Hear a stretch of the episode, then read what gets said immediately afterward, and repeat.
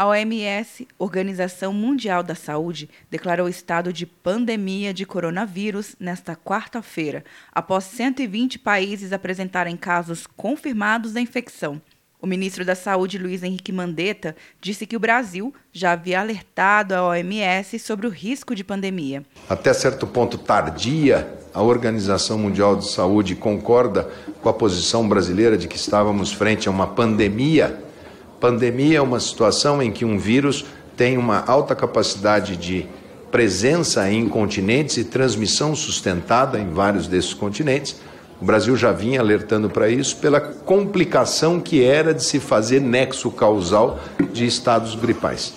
O ministro apresentou a deputados informações sobre as ações do governo nesta tarde na Câmara dos Deputados, Mandetta destacou o grupo de maior risco, idosos acima de 60 anos e doentes crônicos. Esse é o grupo que a gente quer super proteger.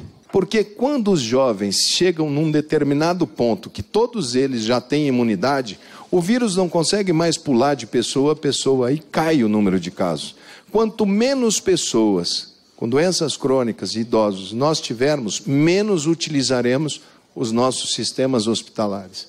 O país continua com o monitoramento das áreas atingidas e com as iniciativas e protocolos já anunciados, inclusive a antecipação da campanha de vacinação contra a gripe, marcada para o dia 23 de março. A mudança de classificação de pandemia não se deve à gravidade da doença, de acordo com a OMS, e sim à disseminação geográfica rápida que o coronavírus tem apresentado.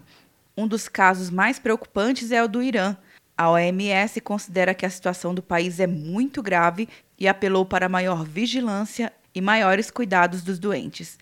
Quer um ano sem mensalidade para passar direto em pedágios e estacionamentos? Peça a Veloy agora e dê tchau para as filas. Você ativa a tag, adiciona veículos, controla tudo pelo aplicativo e não paga mensalidade por um ano.